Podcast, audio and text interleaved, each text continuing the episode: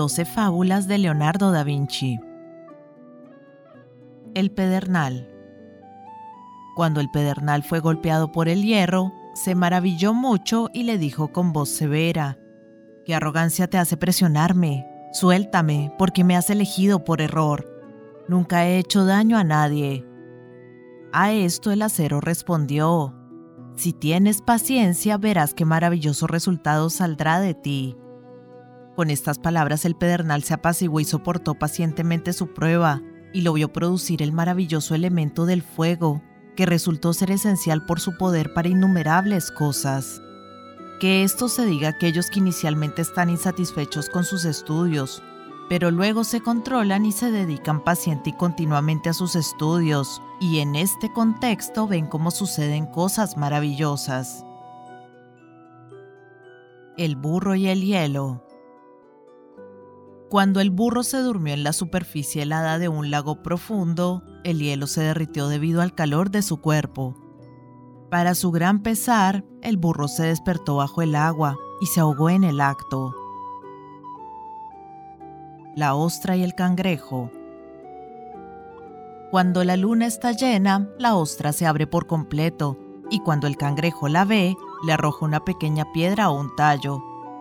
Así ya no puede cerrarse y se convierte en alimento para el cangrejo. Del mismo modo, quien abre la boca para revelar su secreto se convierte en presa del oyente indiscreto. La ostra y la rata. La ostra, que había sido arrojada con otros peces desde la casa de un pescador no lejos del mar, le pidió a la rata que la llevara al mar. Con la intención de comérselo, la rata persuadió a la ostra para que abriera, y cuando la mordió, la ostra le sujetó la cabeza y la sostuvo. Luego vino el gato y mató a la rata. El pelícano. Él siente el mayor amor por sus parientes, y cuando los encuentra muertos en el nido por la mordedura de una serpiente, se apuñala en el corazón y los baña en su sangre a borbotones hasta que vuelven a la vida la araña en el ojo de la cerradura. Después de que una araña había explorado toda la casa por dentro y por fuera, decidió esconderse en el ojo de una cerradura. Qué lugar ideal de refugio. ¿Quién podría haberla descubierto allí? Dios sabe que podía haberse mostrado al borde del ojo de la cerradura y pasar por alto todo el tiempo sin ponerse en peligro. Allá abajo, se dijo a sí misma, mirando furtivamente el umbral de piedra, haré una red para las moscas. Aquí arriba, agregó, explorando el escalón, extenderé otra para las orugas. Aquí, junto a la aldaba, pondré una pequeña trampa para mosquitos. La araña estaba complacida. El ojo de la cerradura le dio una seguridad nueva y desconocida. Tan estrecho, seguro, revestido de hierro, parecía más inexpugnable que una fortaleza, más seguro que cualquier armadura. Mientras reflexionaba sobre estos pensamientos, un sonido de pasos llegó a su oído, así que sabiamente se retiró a su escondite. Alguien se detuvo en la puerta para entrar a la casa. Una llave traqueteó, penetró por el ojo de la cerradura y aplastó a la araña. La pulga y la oveja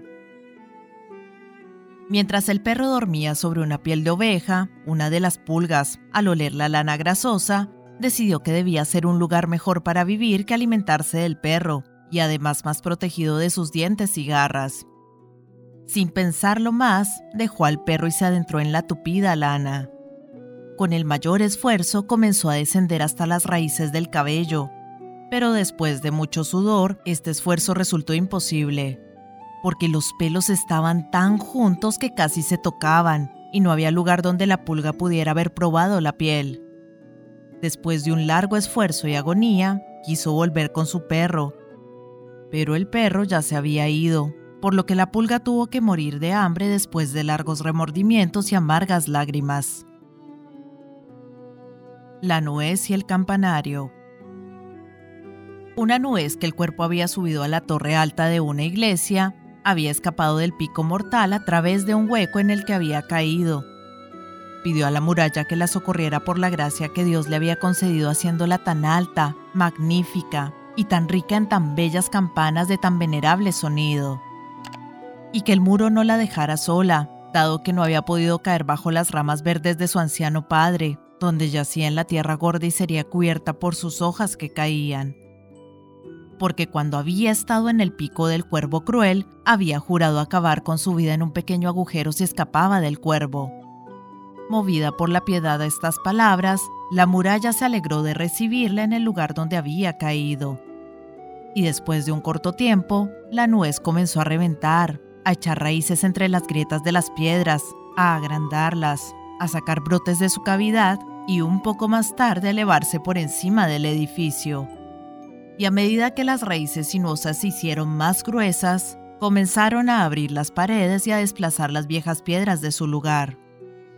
Luego, tarde y en vano, el muro clamó por la causa de su caída, y en poco tiempo se partió y se derrumbó con sus miembros en grandes pedazos.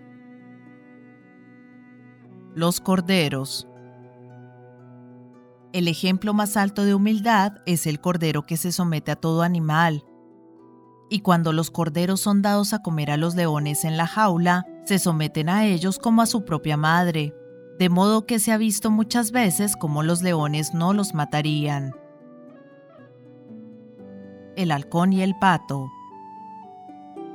El halcón no podía esperar pacientemente a que el pato, que se había sumergido en el agua al huir de él, se escondiera y quería perseguirlo bajo el agua. Con las plumas empapadas permaneció en el agua. El pato se elevó en el aire y burló al halcón, que luego se ahogó. El águila. Se dice del águila que nunca tiene tanta hambre como para no dejar parte de su presa a los pájaros que la rodean. Y como estos no pueden alimentarse por sí mismos, deben ser cortesanos del águila, porque así reciben alimento. La oruga. La oruga que, a través de un estudio diligente, sabe cómo hilar una nueva morada alrededor de sí misma, con una habilidad maravillosa y el trabajo más fino, de la que luego sale con alas bellamente pintadas con las que se eleva hacia el cielo.